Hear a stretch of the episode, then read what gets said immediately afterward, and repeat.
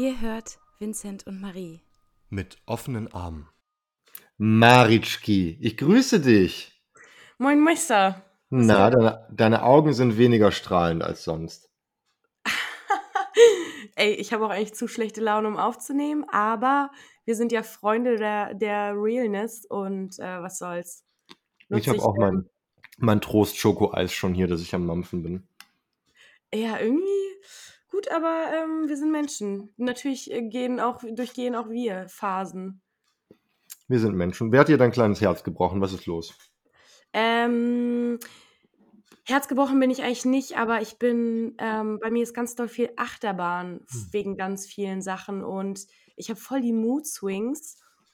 Ähm, ich habe gehört, Mercury ist wieder in Retrograde, was auch immer. Hm. Ähm, Daran wird es liegen, ja. Oder liegen. weil Italien die Faschisten gewählt hat. Man weiß es nicht, aber.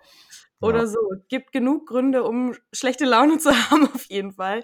Ähm, aber ja, äh, im Laufe des Podcasts werde ich äh, von der einen oder anderen Baustelle berichten. Okay. Auch Fragen. Kennst du das? Ich hasse es, so abgrundtief schlechte Laune zu haben. Ich habe das Gefühl, so viele Menschen kommen besser klar mit schlechter Laune. Ich nicht. Andere Leute haben das vielleicht auch mehr verdient als man selbst. Das glaube ich nicht. ich denke das manchmal. Hm. Naja, Balance, ne? Also ich hatte jetzt ein paar echt richtig gute Wochen. Ähm, ist nur fair, würde ich sagen. Hm. Ähm, ja, Kontraste, haben wir ja schon so oft drüber gesprochen, auch die zu spüren. Ich Was ging denn bei dir so? Nicht so viel. Ich stelle mal mein Eis weg, bevor ich jetzt hier ins Mikrofon schmatze. Es tut mir sehr leid, liebe Zuhörerinnen und Zuhörer, und es tut mir sehr leid, liebe Marie. Ich sollte mir nicht angewöhnen, immer zu essen, wenn wir aufnehmen. Hm. ASMR. ASMR. Ich glaube, das will keiner. Und die, die das okay. wollen, die wollen wir vielleicht nicht als Hörer unbedingt. ähm, ja, montags, ähm, ich arbeite jetzt wieder. Das heißt, ich komme von der Arbeit, ich schlafe und dann klingelt mein Wecker, weil wir aufnehmen. Das ist bei mir immer so ein bisschen struggling. Es geht, es funktioniert, ist gar kein Problem. Aber deswegen äh, entschuldige ich mich dafür, noch am Essen zu sein. Ähm, was ist passiert? Ähm, einiges. Doch, einiges. Es war ein sehr politisches Wochenende. Mhm. Ähm, wir sind uns ja einig, dass wir da in diesem Podcast nicht zu sehr drauf eingehen wollen. Wir sind einfach kein Polit-Podcast, wir sind ein Psycho-Podcast, das finde ich auch gut. Äh, ich erwähne das genau. Politische, genau, das Politische immer nur so, wie es relevant ist für meinen Alltag irgendwie. Und ähm, im ähm, Iran, wie ja wahrscheinlich die meisten unserer Zuhörerinnen und Zuhörer auch mitbekommen haben, ähm, wurde Gina Amini ermordet, eine junge Frau von der Polizei, weil sie das Kopftuch angeblich nicht korrekt getragen hat. Äh, daraufhin sind äh, erneut landesweite Proteste ausgebrochen im Iran. Ähm, diesmal ist die Situation anders, weil die Proteste zuletzt äh, ökonomisch bedingt waren, weil es da zu einer Gaspreiserhöhung kam und die jungen Leute sehr frustriert sind. Dieses Mal, äh, man muss dazu sagen, im, im, Iran herrscht Kopftuchzwang, also Frauen werden äh, drangsaliert und verhaftet, wenn sie das Kopftuch nicht tragen wie die Polizisten glauben, dass sie es tragen müssten. Und ähm, da sind die Männer sehr unterstützend. Also es gibt viele Männer, die die Frauen unterstützen bei ihrem Freiheitskampf und ähm, das ist ähm, noch, also es ist was Neues. Und ähm, da sind auch in Deutschland und in ganz Europa viele Solidaritätsdemonstrationen. In ähm, Frankreich haben die im, in Frankreich lebenden Iraner versucht, die iranische Botschaft zu stürmen und mussten von der Polizei mit Tränengas davon abgehalten werden. In London ist jemand auf eine ähm, auf ein islamisches Zentrum geklettert, das vom Iran gegründet wurde und hat dort die Flagge vom Iran gehisst, wie sie, ähm, wie sie aussah, bevor das gegenwärtige Regime 1979 da die Macht übernommen hat. Also das war viel Thema für mich am Wochenende, um direkt mit einem kleinen Exkurs wieder einzusteigen. Und ähm, ja, sonst ist nicht so viel passiert eigentlich. Und was macht das mit dir? Wie fühlst du dich? das ist eine gute Frage. Also mir geht das nah, weil mein Vater sich sehr für den Iran interessiert und mir das Thema als Kind schon näher gebracht hat. Und seit ich Kind bin, weiß ich, dass die Menschen dort nicht frei sind und dass es da seit bald 45 Jahren so ein Unrechtsregime gibt, das die Menschen unterdrückt. Also das interessiert mich quasi schon mehr als andere Ecken in der Welt irgendwie. Und ich habe auch ein paar Bekannte, die ihre Wurzeln da haben, die dann auch ein bisschen erzählen. Und ähm, Was mich sehr ärgert, also ich hatte mich auch öffentlich dazu geäußert, ist, ähm, wenn man das Thema versucht für sich zu vereinnahmen. Das, das ärgert mich sehr. Also wenn man quasi so seine eigene Aufmerksamkeit irgendwie versucht hochzuhalten durch das Thema und ähm, dann ja das Thema sich aneignet. Also mich ärgert es sehr, wenn so Aktivisten aus verschiedensten Richtungen versuchen, Fakten zu verdrehen oder sich zurechtzubiegen, damit es so in ihre Agenda passt. Das ärgert mich sehr, weil es geht um die iranischen Menschen und konkret gerade um die iranischen Frauen, denen man nur äh, Freiheit wünschen kann und Frieden und auch viel Stärke für ihren Kampf gegen das Regime. Und ähm, wenn man beispielsweise versucht, ähm, den Menschen alles Gute zu wünschen für ihren Kampf, aber nicht darüber zu sprechen, dass das ein islamistisches Regime ist, dann wird es schwierig. Also man muss sich quasi entscheiden, ob man lieber nicht darüber spricht, was vollkommen in Ordnung ist, niemand muss über das Thema sprechen, oder ob man sagt, naja, das sind halt Frauen, die gegen ein islamistisches Regime aufbegehren. Ähm, ja. Ja, Saad, ähm, ich habe dir ja schon privat auch erzählt, dass ich ähm, mich nicht an politische Dinge ranwage, also öffentlich darüber zu sprechen, im Privaten natürlich schon, weil ich mich damit einfach nicht genug auskenne. Aber ähm, ja, es ist belastend und ähm, das spielt ja wahrscheinlich auch nochmal viel in die Psyche von sogar unbetroffenen Menschen mit rein, weil auch wenn wir nicht betroffen sind und nicht ansatzweise nachempfinden für, ähm, können, wie es den Menschen dort geht, ähm, ist es ja ein totales Gefühl von, ähm, wie, wie, wie, ist denn das Wort? Ähm, so Weltkummer, Weltschmerz, Weltschmerz ist das, ist das Wort. Und ähm, da kann man in seiner privilegierten Bubble leben, wie man will. Ähm, das macht nur halb so viel Spaß, wenn man auch ignoriert, ähm, auf welche Kosten ähm, wir leben oder was eben auf ganz vielen Teilen der Welt passiert. Ähm, ja, deswegen ist mein, mein, mein Beitrag dazu fucking belastend, einfach nur. Ja, aber es ist ja auch, also ich glaube, psychisch geht man immer so mit Sachen um, die es, dass es einem irgendwie nutzt. Und ich habe jetzt auch wieder fünf Minuten über irgendeinen Konflikt auf der Erde gesprochen. Es gibt sehr viele Konflikte auf der Erde. Man kann ähm, den ganzen Tag sprechen und denken und fühlen über alle Konfliktherde auf der Welt. Und wenn ich es schon schaffe, in einem Podcast, wo nur wir beide nur über uns sprechen, doch wieder fünf Minuten über einen Konflikt, der irgendwo auf der Welt ist, zu sprechen, könnte das auch damit zu tun haben, dass man sich nicht so ganz mit sich selbst auseinandersetzen will. Da muss man auch ehrlich sein. Ja. Ähm, von daher, ja, ich bin einfach ein bisschen zerknautscht und erschöpft heute. Das Wochenende war sehr anstrengend. Wir waren, also meine Freundin und ich waren gestern bei einem Wettbewerb, weil sie Luftakrobatik macht. Dazu später mehr. Es war crazy. Es war richtig, richtig verrückt einfach nur. Ähm, aber vielleicht ähm, magst du noch erzählen, worin deine Achterbahn gerade besteht. Ja, ähm, man konnte es ja letzte Woche schon ganz gut hören, dass ich krank geworden bin.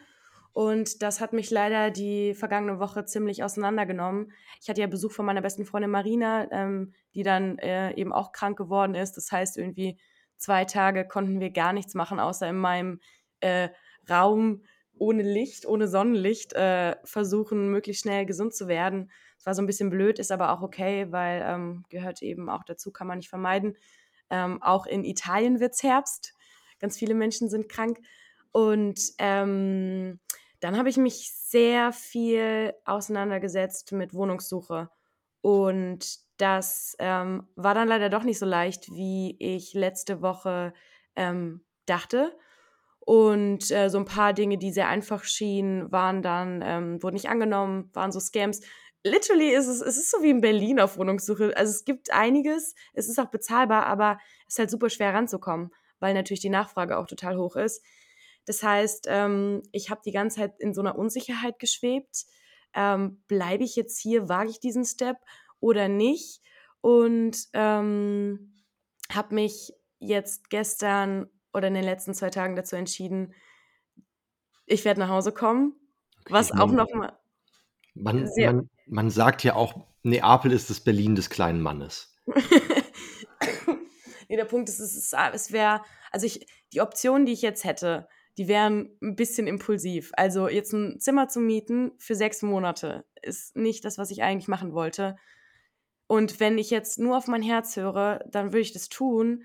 Aber äh, es braucht eben auch eine Balance zwischen Herz und Kopf. Ne? Und ich muss, glaube ich, jetzt ein bisschen rationaler denken. auch wenn das schwierig ist und nicht so befriedigend.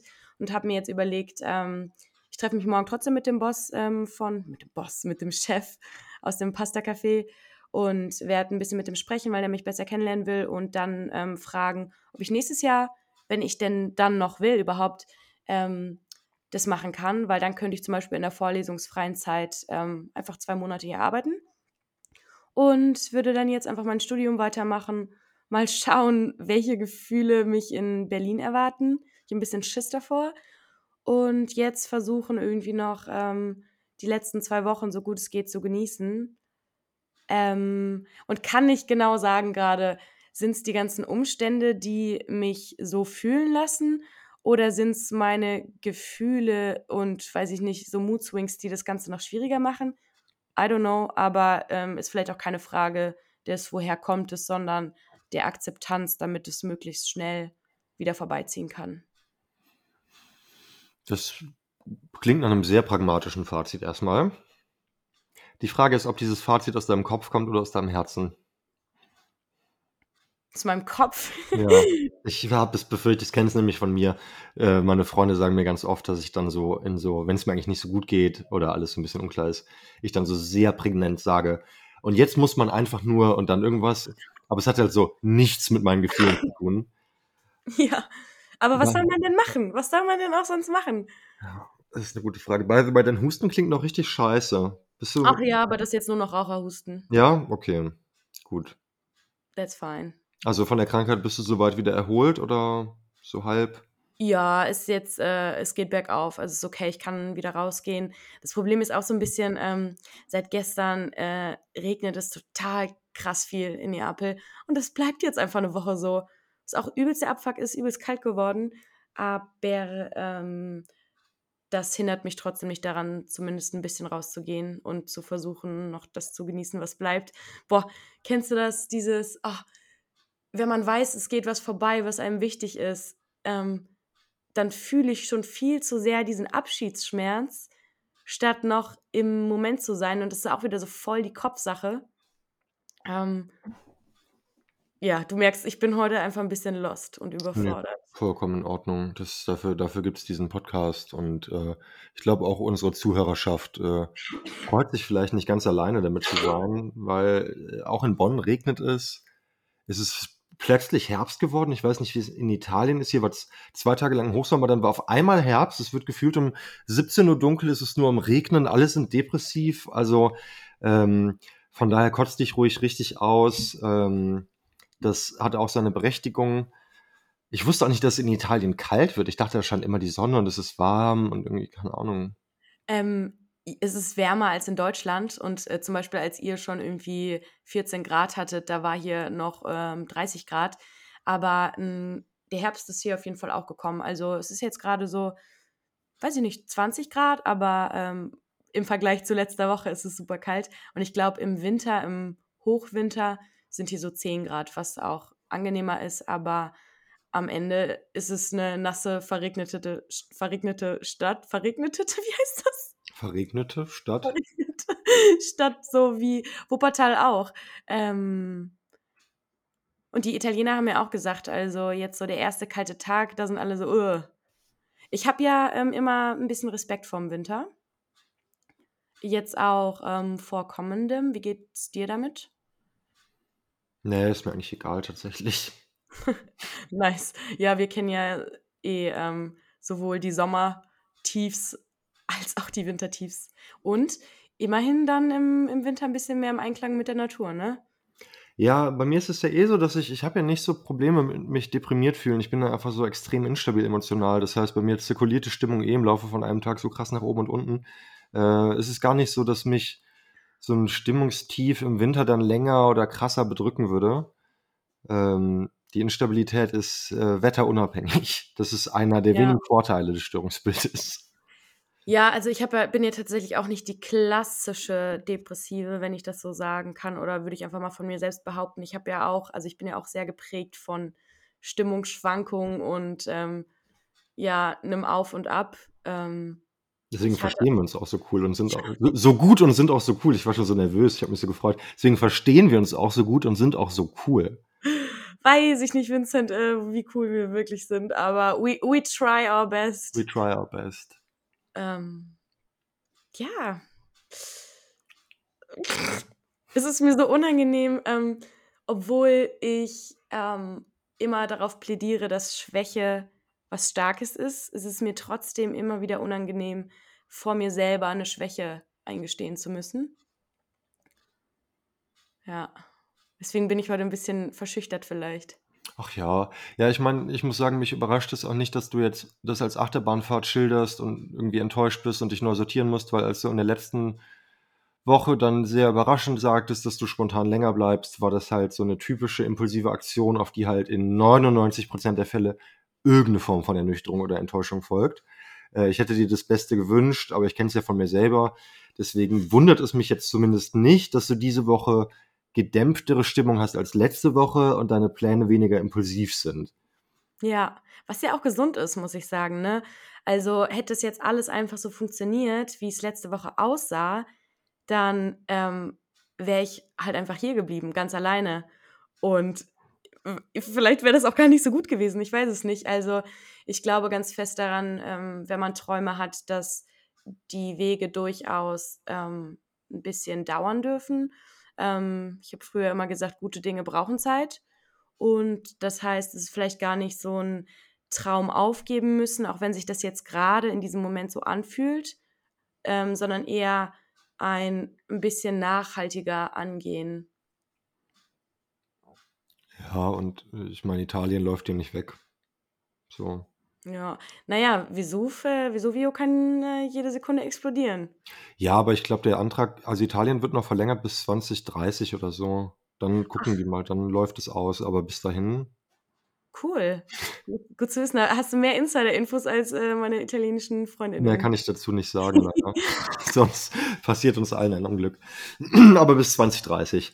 Geil. Dann Ja. habe ich ja noch ein bisschen Zeit. Hast du denn äh, Therapie-Learnings? Ja, tatsächlich. Ich habe auch endlich wieder Therapie nach über keine zwölf Wochen oder so. Ah, erzähl. Äh, ja, das ist super. Also, ähm, ich war dann am Ende doch ein bisschen auf dem Zahnfleisch am Gehen, so ganz ohne. Mhm. Und bin sehr froh, dass ich letzte Woche wieder eine Sitzung hatte. Ähm, momentan läuft eigentlich die zweijährige Pause nach einer Langzeittherapie. Wir versuchen jetzt gemeinsam, mein Therapeut und ich, die ähm, Vorkommnisse des letzten Jahres, also die Freiheitsberaubung ähm, im Zuge des Arbeitsunfalls, durch den ich in der Klinik war und wodurch wir uns kennengelernt haben, das versuchen wir zu benutzen, um damit eben dem Gutachter aufzuzeigen, dass dadurch meine Traumastruktur wieder aktiviert wurde und ich also mehr Sitzungen brauche, um diese Zwei-Jahresfrist zu umgehen. Davon ist erst ein Jahr rum und das ist sehr cool. Also der Plan ist jetzt wirklich nochmal eine Analyse zu machen. Da würde ich mich auch sehr gut drauf freuen. Nochmal zweiwöchentlich, äh, wirklich intensive Arbeit in der Therapie. Und ähm, ja, es war spannend. Also ich habe äh, zwei Therapie-Learnings eigentlich, über die ich erzählen kann. Ähm, das erste Therapie-Learning war, ich habe mich gefragt, wie kann es sein? Wir haben hier auch viel darüber gesprochen, dass ich halt einerseits richtig viel hinkriege in meinem Leben. Also neuen Job, arbeiten gehen, das ganze Zeug halt irgendwie.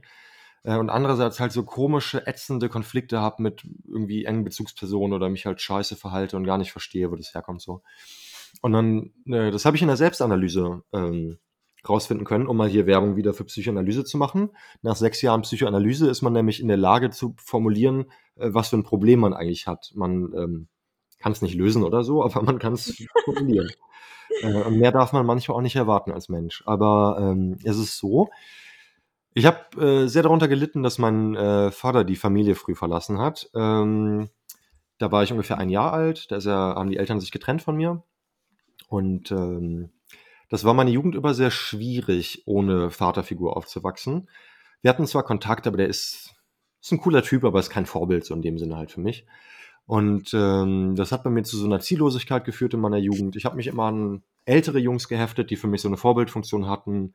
Ich wusste gar nicht, wer ich bin. Ich war sehr, ähm, ich hatte keinen stabilen Charakter eigentlich. Und mir ist aufgefallen, als ich dann in mich hineingehorcht habe, aktuell, ich habe das Problem gar nicht mehr so. Also ich habe diese väterlichen Anteile, die ich immer vermisst habe und die ich ähm, gesucht habe, die habe ich integrieren können oder nachreifen lassen können, wie man so ein bisschen in der Fachsprache sagt. Also ich kann sehr genau sagen, wer ich bin. Ich habe einen Charakter, den ich selber und den auch andere beschreiben können. Äh, ich kann pragmatisch an Dinge herangehen, Aufgaben lösen. Also es ist ganz spannend. Man spricht ja in der Psychoanalyse davon, dass das Kind halt eben mütterliche und väterliche Anteile integriert. Äh, nur geht die Psychoanalyse eben noch von der bürgerlichen Familie des 19. Jahrhunderts aus. Und heute gibt es oft keine Väter mehr in den Familien und es ist alles anders als vor 150, 200 Jahren. Und was die Psychoanalyse meint mit diesen mütterlichen und väterlichen Dingen, die integriert werden, ist nicht unbedingt aufs Geschlecht bezogen. Also man muss nicht, sich das nicht so vorstellen im Sinne von, laut Psychoanalyse sind Männer mutig und Frauen sensibel oder so. Es soll einfach nur ein Spektrum beschreiben, das die ähm, Reichhaltigkeit des menschlichen Innenlebens beschreibt. Also man meint quasi nur ähm, symbolisch diese Geschlechtlichkeit. Und symbolisch beschreibt man also quasi sowas wie Selbstbewusstsein oder Intellekt oder so mit dem väterlichen Anteil. Der kann aber auch von der Mutter verkörpert werden oder von jemandem, der sich keinem von beiden Geschlechten zuordnet. Das biologische Geschlecht ist da egal. Um das nur kurz zu erklären, weil das heute oft missverständlich wirkt, wenn man darüber spricht. Und mir ist aufgefallen, das habe ich alles integriert und deswegen konnte ich auch den, ähm, die Jobsuche jetzt bewältigen und die vielen Krisen, die ich hatte. Du unterbrichst mich übrigens, wenn es zu lang wird. Ich bin sehr aus, am, am, am Monologisieren gerade. Okay, Marie schüttelt den Kopf, das heißt, ich darf weiterreden. Ähm, wenn ihr euch langweilt, müsst ihr die Vorspultaste drücken. Auf jeden Fall, ähm, was ich aber nicht bisher aufgearbeitet habe, ist, dass mir der ähm, mütterliche Anteil fehlt. Den habe ich noch nicht ausreichend integriert. Und dass man psychoanalytisch, also immer symbolisch gesprochen, nie biologisch gemeint, äh, beispielsweise ein bedingungsloses Wohlwollen einem selbst gegenüber. Das mhm. habe ich nicht. Also nada, nix, so. Oder in Grundzügen vielleicht. Und ähm, das ist zu kurz gekommen, dieser Anteil. Ich habe mich komplett mit dem väterlichen Anteil identifiziert, um diese Krisen zu bewältigen. Und es ist mir gelungen, aber dabei, im Windschatten dessen, ist der fehlende Anteil an mütterlicher ähm, Bekümmerung sozusagen, der ist amok gelaufen. Ähm, ich konnte das aber nicht zulassen, weil ich Angst hatte, sonst nicht mehr pragmatisch zu sein. Und dann hatte ich die Sehnsucht, dass meine Freunde das übernehmen, meine Partnerin das übernimmt. Und ähm, das ist natürlich eine Sehnsucht, die nicht befriedigt werden kann. Es kann nur scheiße laufen. Aber eine Therapie macht das. Ein Therapeut ist bedingungslos wohlwollend dir gegenüber. Boah, das heißt, was für ein Therapielearning. Genau, das heißt, ein Therapeut kann quasi ein Surrogat sein für eine fehlende Integration von dem, was man symbolisch als mütterliches Wohlwollen bezeichnet. Und ich bin noch nicht an dem Punkt in meinem Leben, wo ich quasi vollständig eigenständig mir das geben kann. Ich würde es als chronische Erkrankung betrachten, die äh, bisher nur quasi geheilt werden kann durch immer wieder Psychotherapiesitzungen. Und ähm, das hat mir aber geholfen, mich viel besser zu sortieren. Und ich bin sehr glücklich, dass ich das so klar benennen kann. Äh, ich weiß halt jetzt nicht, wie ich damit umgehen soll. Aber das Problem benennen kann ich sehr konkret und da bin ich glücklich drüber und es hilft mir sehr. Und äh, ja. Ja, ich glaube, äh, das ist ein total wichtiger Schritt, das erstmal zu erkennen, um überhaupt was dran ändern zu können, ne? Weil du weißt, 'n, ähm dein Psychiater, der kann jetzt, äh, dir ein bisschen die Krücke sein auf dem Weg dahin, dir das selber zu erfüllen. Und, ähm, ich hatte aber Ähnliches auch letztes Jahr in der Klinik. Also, mir musste erstmal richtig bewusst werden, dass ich mir selber Sicherheit geben muss, dass ich mir selber gut gute Absichten haben muss und ich bin damit auch noch lange nicht durch, aber ähm, bevor dir das nicht klar ist, kannst du es auch nicht leben. Und jetzt geht es ja eher darum, dass du in den nächsten Wochen und Monaten, vielleicht Jahren, immer wieder auf dem Schirm hast ähm, in Situationen, wie kann ich mir denn jetzt gerade ähm, dieser wohlwollende Anteil sein? Wie kann ich für mich sorgen und ähm, ja, mich bedingungslos lieben? Ähm, und das macht natürlich so wie so oft in Therapie ein größeres Fass auf und mehr Arbeit als vor der Bewusstwerdung. Ist ja aber gleichzeitig auch irgendwie unver unvermeidbar, ähm, sich der Arbeit zu widmen. Ja.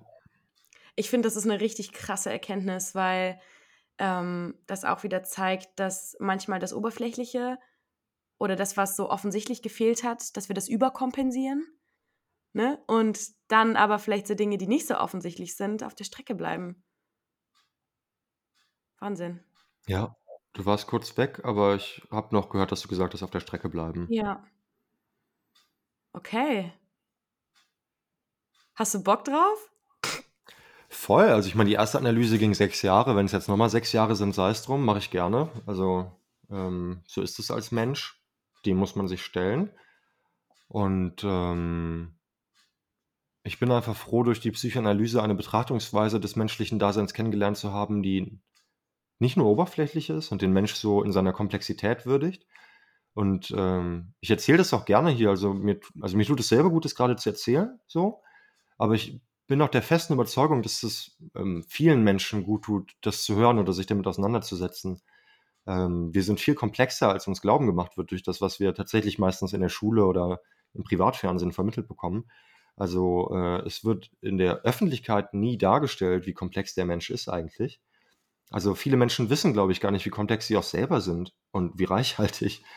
Und äh, ich bin doch, äh, äh, doch, äh, da packt mich ja die Rührung. Also ich bin ja doch Utopist und glaube doch an das Göttliche im Menschen, äh, um dann doch auch mal gläubig zu sprechen. Aber ähm, das ist schon was, was mir sehr wichtig ist und was ich gerne teile und wovon ich glaube, dass es vielen hilft, weil das mir unfassbar geholfen hat. So.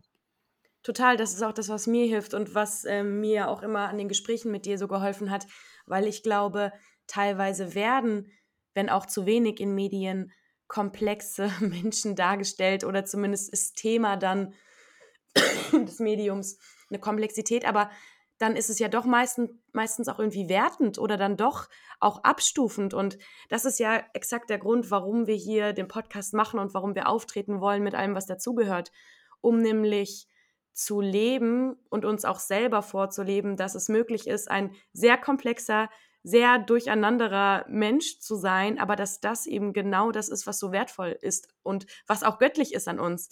Denn ich glaube auch ähm, total ähm, daran, dass das schon alles irgendwie ähm, so seinen Sinn hat, warum wir so sind, wie wir sind. Und ähm, hätten wir einfacher und weniger vielschichtig sein sollen, dann wären wir das.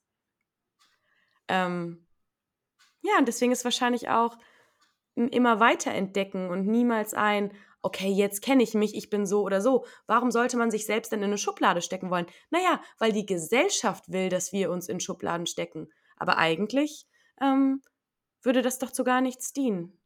Du sagst etwas äh, ähm, sehr Spannendes, was mir auch persönlich äh, immer sehr nahe geht und sehr wichtig ist. Äh, das kann man auch mit dem Begriff Identität zusammenfassen. Und wirkliche Freiheit wäre Freiheit von Identität. Sich mit nichts identifizieren zu müssen. Einfach nur Mensch sein zu können. Und es sind so viele Gebilde, die das verhindern. Also, das ist natürlich jetzt wieder auch natürlich sehr politisch aufgeladen, was ich sage, oder hat einen politischen Hintergrund. Aber beispielsweise Nationalstaaten verhindern das wie wir über Geschlechtlichkeit denken als Menschen verhindert das oder wie Gesellschaften gewisse Geschlechter unterdrücken. Ähm, das hat viel damit zu tun, dass wir in einer Gesellschaft leben, die alles berechnen will, um Dinge tauschen und verwerten zu können. Und ähm, wirkliche Freiheit wäre erst da, oder man könnte erst von Freiheit sprechen, wo man sich mit nichts mehr identifizieren müsste. Und das Spannende ist halt eben auch, wie schafft man es als jemand, der sich mit seinem Leid identifiziert, da rauszukommen? Das ist ja auch immer so eine große Frage. Und ähm, genau, was ich auch noch sagen wollte, ist, äh, ja, wir wollen ja hier über unseren Alltag sprechen, eben nicht irgendwie ähm, überbetonen, dass wir großartig anders sind als andere Leute, sondern einfach zeigen, wir sind halt genauso ein Arsch wie alle anderen auch, genauso ein Depp wie jeder andere, nur mit einem Ratschenkapp ist. Aber Leute, die halt irgendwie eine Diagnose haben oder gewisse Symptome oder gewisse Schwierigkeiten, die sind nicht schlechter oder besser als andere. Die sind auch Ja. nicht ich ich lehne das auch ab, immer, ähm, Symptome so als so eine Gabe zu verschönern, weil oft ist es einfach nur ätzend. Ja. Niemand niemand braucht das, niemand will oder muss psychisch krank sein, aber man ist dadurch auch nicht defekt. Also, man kann ja trotzdem alles. Manches ist halt anstrengender, manches ist einfacher. Also, von daher, ähm, ist es doch schön, wenn wir es hier schaffen, durch den, äh, Podcast mal eine mediale Darstellung zu zu bieten von zwei Personen, äh, einfach wie sie sind, äh, ohne das Ganze als überzeichnetes Klischee oder Sonderling oder so aufladen zu müssen. Ja, einfach ohne, ausnahmsweise mal ohne die Bewertung. Ja, ey, vielleicht ist das sogar ähm, eine gute Überleitung zu meinem Therapie-Learning, was ich auch noch nicht so richtig ausformuliert habe für mich, aber da hatte ich ein Gefühl zu, nämlich geht es da ganz viel um Identifikation. Denn ähm, ich neige vielleicht ähnlich wie du dazu, mich mit meinen starken Gefühlen zu identifizieren. Und wenn das ähm, schlechte Gefühle sind, dann ist das unerträglich, aber Identifikation. Wenn es gute Gefühle sind, dann ist das wunderschön, aber auch Identifikation. Und deswegen fällt es mir auch so schwer, wie ich am Anfang sagte, schlechte Laune zu haben, weil ich mich nicht damit identifizieren will, aber das doch tue. Und ich glaube, deswegen war diese Woche sehr wichtig für mich zu lernen, dass eben alles da sein darf und dass ich kein scheiß Versager bin, nur weil ich schlechte Laune habe, noch dass ich ein absolutes Glückskind bin, nur weil mal, ähm, nur weil ich mal gute Laune habe und Dinge funktionieren und ich Träume entwickle und so. Und ähm, das ist eben genau dieses Weg von Schubladendenken und sich selber irgendwo reinpacken und komprimieren wollen hin zu, ey, ich, ich bin halt hier und ich äh, durchlebe halt einige Sachen, manchmal mehr, manchmal weniger, manchmal vermeintlich gut, manchmal vermeintlich schlecht. Ähm, und ich habe so das Gefühl, also das ist ein Thema, was mich mein Leben lang begleiten wird.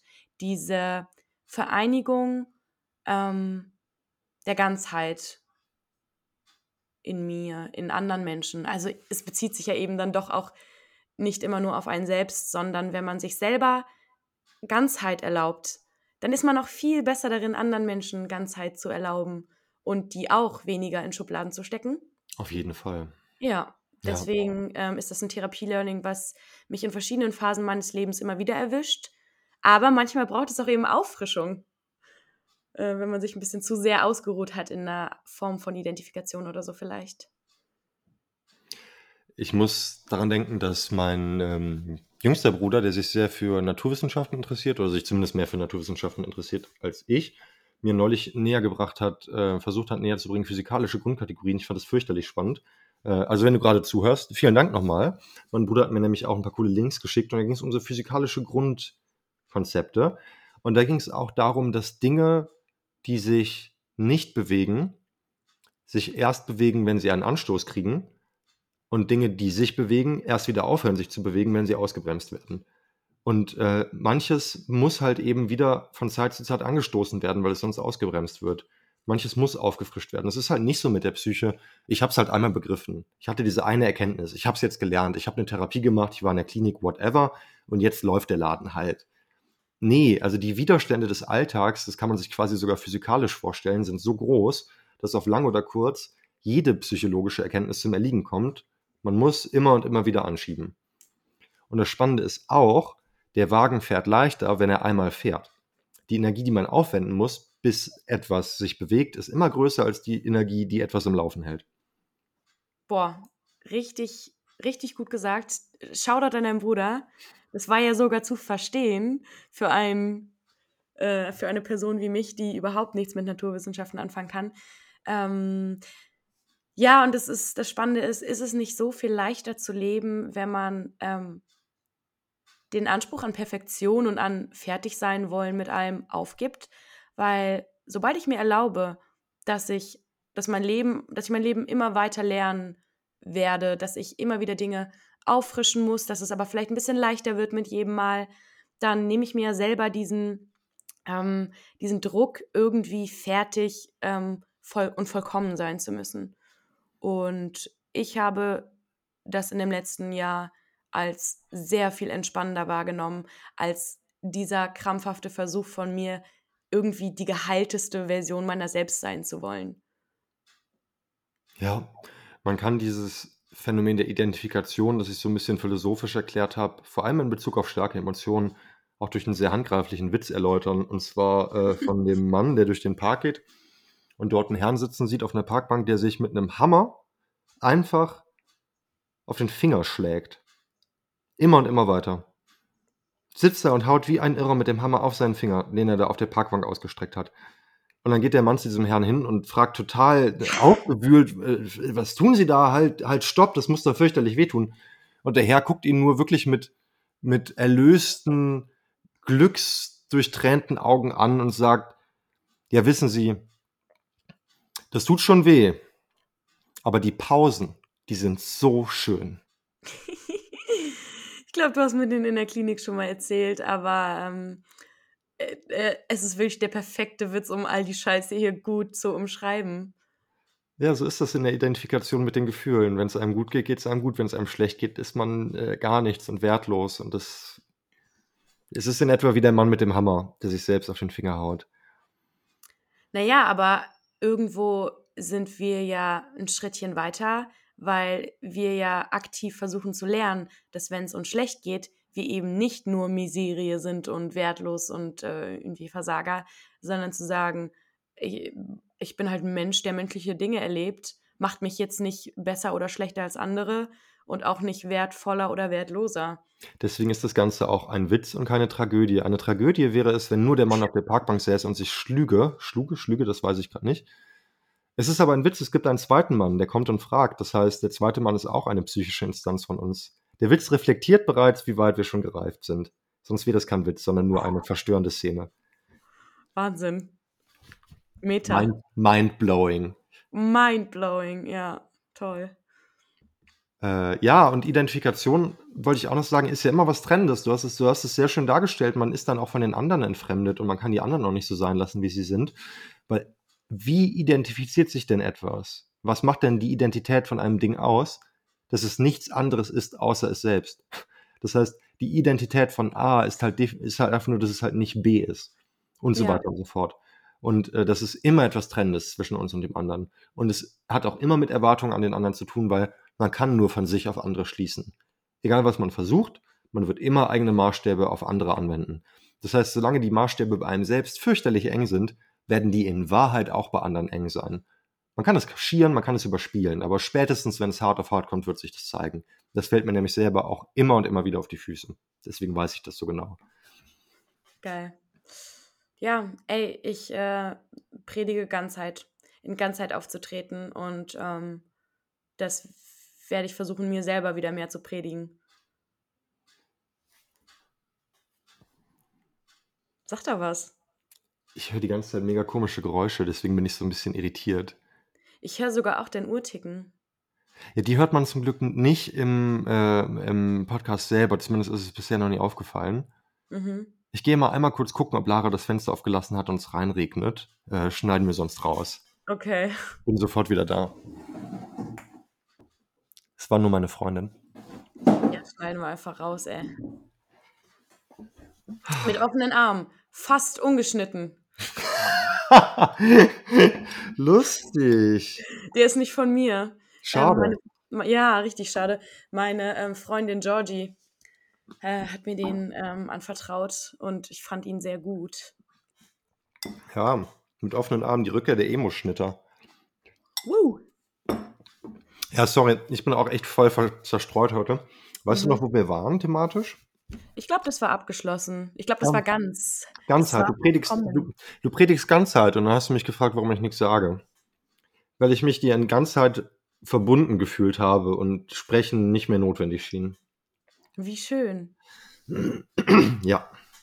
Ansonsten noch irgendwas Erwähnenswertes Boah, ich hab- habe noch ein paar lustige Sachen auf jeden Fall in, in petto, aber ich wollte fragen, ob du noch mehr hast, was dich bedrückt und was bei dir schwierig war zuletzt. Ja, ich, ich habe gehofft, ähm, äh, dass ich nicht darauf eingehen muss.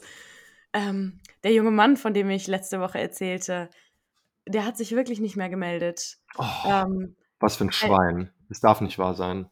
ja, man kann jetzt spekulieren, ob es an seiner vielen Arbeit liegt oder am Regen oder daran, dass ich ihn vielleicht angesteckt habe äh, mit meiner Erkältung.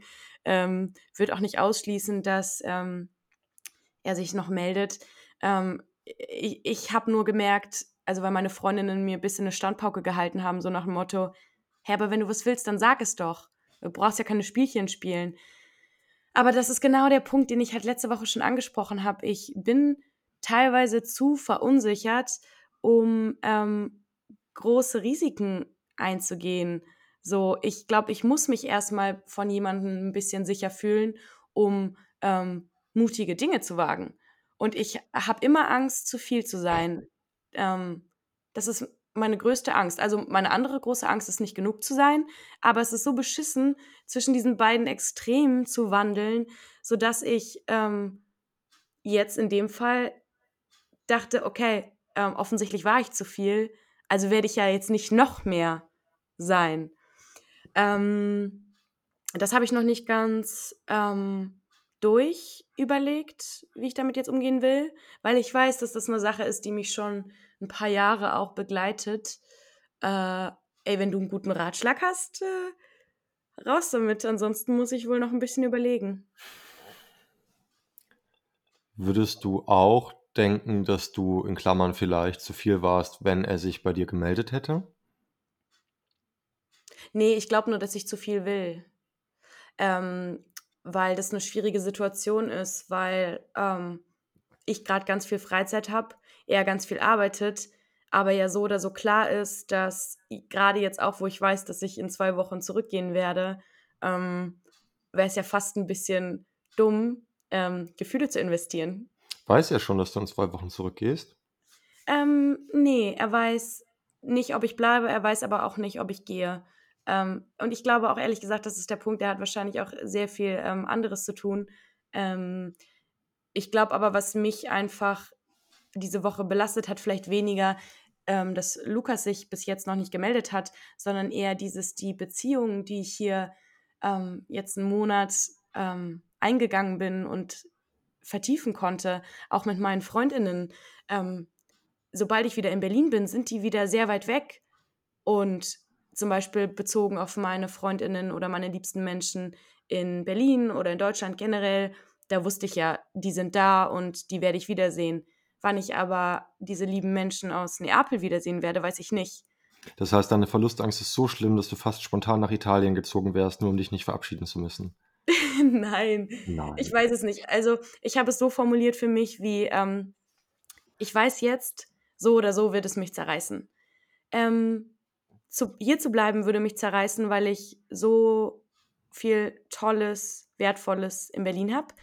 Hier ähm, nicht hier zu bleiben, wird mich auch verreißen, äh, zerreißen, weil ich hier jetzt ganz viel habe. Und ähm, dann habe ich mich so ein bisschen gesuhlt in dieser Erkenntnis und bin dann ähm, zu dem Schluss gekommen, okay, man kann das jetzt so framen, dass ich zerrissen werde.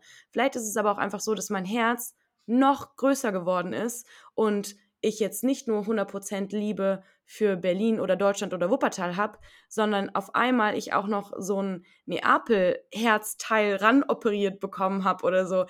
Also statt mich auf den Verlust zu konzentrieren, eher zu sagen, ey, ich habe doch nur gewonnen. So oder so, wie ich mich entscheide, ich habe ja gewonnen. Und das ist ja eigentlich eine viel größere Wertschätzung des Privileges, an mehreren Orten auf der Welt so schöne Dinge zu erfahren und tolle Menschen zu treffen. Oh mein Gott. Ja, ja bitte, weißt, ich will, ja, sag. Weißt du, was ich liebe? Dass ich jetzt ähm, geschafft habe, ähm, meinen Konflikt von so einem Ding wie einem ähm, sich nicht meldenden Tinderboy in sowas Großes zu stricken, dass ich mich nicht mehr so blöd fühle und so erbärmlich.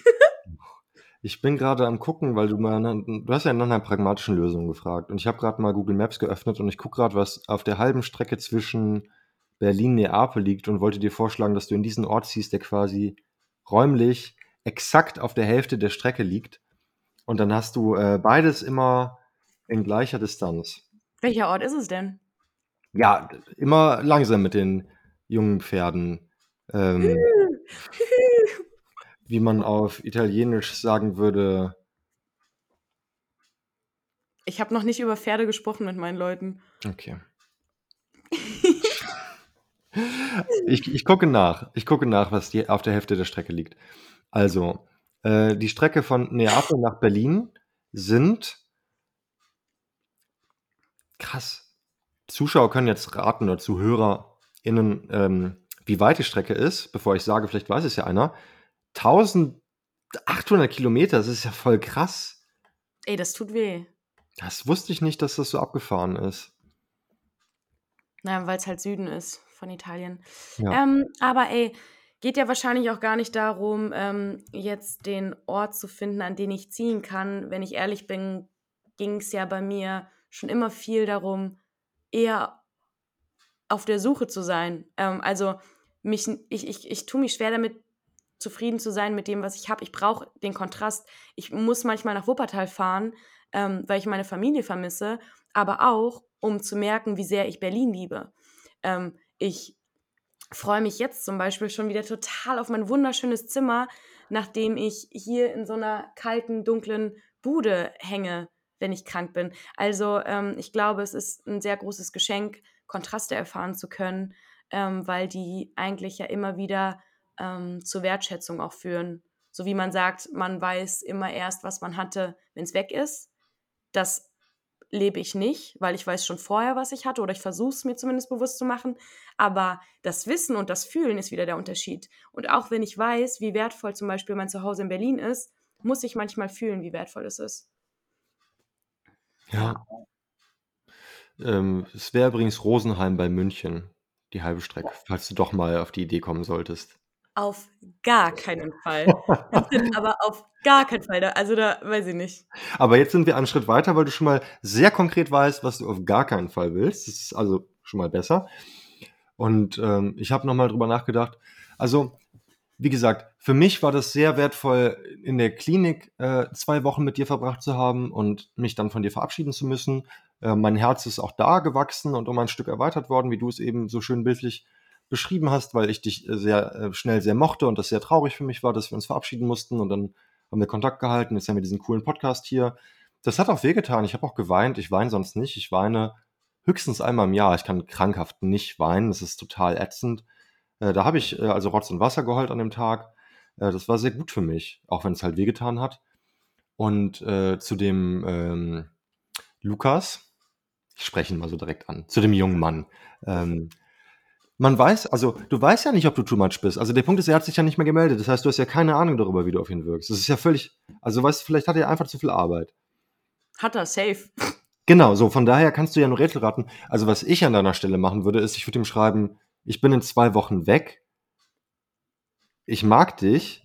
Ich freue mich, wenn wir uns nochmal wiedersehen. Ich weiß, dass du viel arbeiten musst. Auch eine halbe Stunde wäre super. Ja, ich glaube, ähm, ich habe mehr Angst davor, also gar nicht vor seiner Antwort. Ich könnte ihm locker easy schreiben. Ich glaube, ich habe eher Angst davor, dass er Ja sagt. Ähm, und jetzt, wo ich weiß, dass ich den schon lieber mag als die anderen Jungs hier ähm, und weiß, dass ich gehen muss, dass irgendwie der Abschied dann noch schwieriger wird. Ähm, ja, aber vielleicht musst du genau das durcharbeiten und vielleicht führt genau das dann in Berlin zu netteren Begegnungen, wenn du das mal durchgearbeitet hast und die Chance genutzt hast. Dazu kann ich gleich noch was erzählen. Wird eine lange Folge heute. Bonusfolge Herzschmerz. Ding, ding, ding, ding, ding. Aber erstmal wollte ich noch was zu deiner ersten Aussage sagen. Ich habe nämlich in der Klinik, ähm, wurde mir beigebracht, dass ich Abschiede gestalten muss ähm, und dass die eben auch wehtun dürfen. Und ähm, mir hat das auch wehgetan, so zu wissen, wir waren in so einer spezie speziellen Situation, in die wir so nicht wiederkommen werden. Und was ich aber viel mehr gespürt habe als den Schmerz, war die Dankbarkeit dafür, das erleben zu dürfen. Und das ist ja eigentlich das Schöne daran wenn uns Dinge wehtun, dann ist der Ursprung des Gefühls kein, also dann ist das ein schönes Gefühl, nämlich Liebe oder Zuneigung oder sowas. Und das heißt, jedes Mal, wenn es irgendwie wehtut, ähm, irgendwas zu verlassen, irgendeine Situation, dann ist das eigentlich ein Beweis dafür, dass man vorher was Wertvolles hatte, ähm, was anders geframed auch schon wieder irgendwie besser anzunehmen ist. Ja. Ja. Nee, mir ist random. Mir ist aufgefallen, ähm, also ich meine, ich weiß, dass Dating in Berlin so echt ein Ding ist. Ich meine, ich rede da ja auch mit meinen FreundInnen drüber und so. Aber das zu wissen und das zu spüren, ist wieder der Unterschied. Ich war gestern auf einem Date, einfach nur so aus Spaß. Ähm, und ey, der, wir haben zwei Minigläser Rotwein getrunken. Ich habe mit dem politischere Gespräche führen können auf Englisch als mit den meisten Männern in Berlin. Äh, und dann hat er mir Snickers gekauft und mich dann nach Hause gefahren. Und ähm, was mir einfach, was ich sehr gespürt habe in den letzten Wochen, war, dass ähm, äh, die Männer hier irgendwie dann doch ein bisschen anders sind als in Berlin. Also vom Wertschätzungslevel und ähm, ist eben nicht so krass diese, diese ähm, Sexerwartung zum Beispiel im Raum stehen. Hm, ist natürlich auch immer eine Frage von, was strahlt man vielleicht selber aus. Ich will mich da überhaupt nicht rausnehmen, ähm, wenn ich zum Beispiel in Berlin date. Habe ich auch länger nicht gemacht eigentlich. Aber ähm, ist auf jeden Fall spannend, ähm, so Erfahrung zu sammeln, wie schön es ist, ähm, Menschen kennenzulernen. Auch in so einem Dating-Kontext, auch über eine App und dass das eben nicht immer total Klischee ähm, sexmäßig enden muss. Nee, muss es gar nicht, auf jeden Fall. Aber ich meine, klar, Berliner Dating ist halt nochmal so ein Fall für sich und gerade generell Dating-Apps, Dating in Großstädten, Dating bei jungen Menschen, das ist halt so ein, so 'n Thema, das werden ja viele unserer Zuhörerinnen und Zuhörer kennen, das Phänomen. Wahrscheinlich. Die Einsamen unter euch werden es nicht kennen, aber lasst euch gesagt sein, ihr verpasst nichts. Also von daher ist es, ähm, ja, äh, ich meine, so von meiner Vorstellung her, ich weiß nicht viel über Italien, aber ich könnte mir vorstellen, dass dort nochmal anders mit Männlichkeit umgegangen wird als in Deutschland. In Deutschland gibt es ja, wir haben ein, zwei Mal auch im Podcast drüber gesprochen, eigentlich keinen konkreten Begriff von Männlichkeit mehr so wirklich. Das ist eigentlich auch gut, aber ich glaube in Italien auch durch den Glauben, der dort noch relevanter ist, sind die Männer vielleicht auch mehr in sich ruhend in einem gewissen Sinne. Äh, das kann vielleicht auch damit zusammenhängen und vielleicht gar nicht schlecht sein, das weiß ich nicht. Auf jeden Fall, ähm, so wie ich sie erlebt habe, sind sie sehr zuvorkommend, sehr höflich und ich habe mich immer sehr respektiert gefühlt. Und ähm, das war total schön. Und ich liebe, dass sie irgendwie wollen, also die geben mir Snacks. Die, die Männer geben mir einfach immer Snacks, so. Wie nice. Die wissen, was gut ist. Da sind wir ja. wieder bei der deutschen Lustfeindlichkeit. Ich könnte mich, aber ich halte mich, ich halte mich bedeckt. Aber ja. Ja, ähm, guck mal, wir sind auch schon bei 51 Minuten, wir alten Laberbacken.